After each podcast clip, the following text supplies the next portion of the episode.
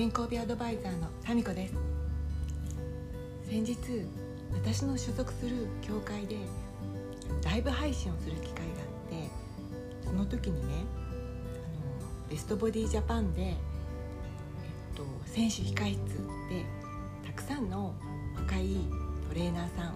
イケメンさん男性が多いですねが来ていてすごくなんかワクワクドキドキしたんですよっていうお話をねしました。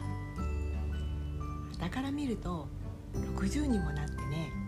まあ、ある意味ちょっともし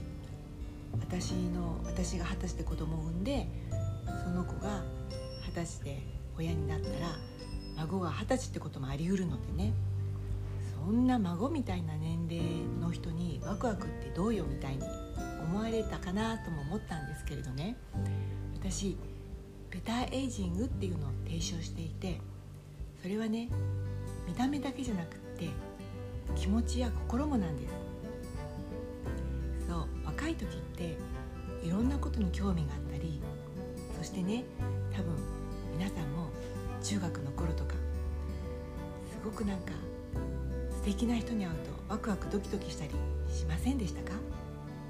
もちろん今でもあの推しがいてねそのテレビでとか DVD でとか、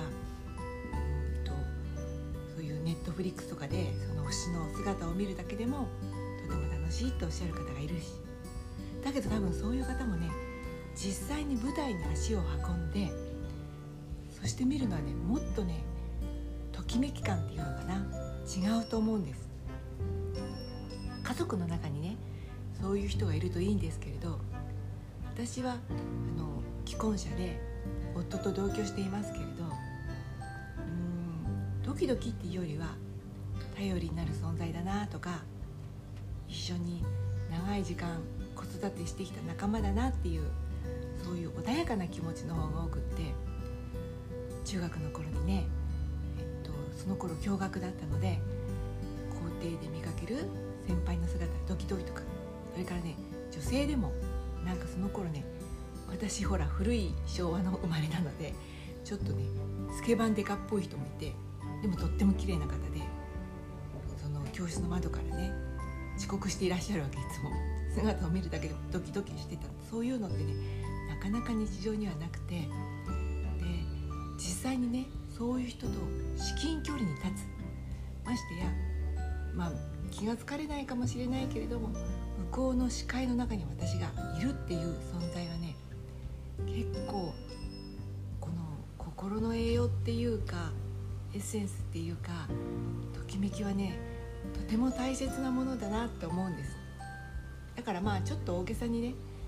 ドキドキしようとかねそういう人の視界に入った時にね自分が恥ずかしくないようにしようなんて思ったりしているわけです。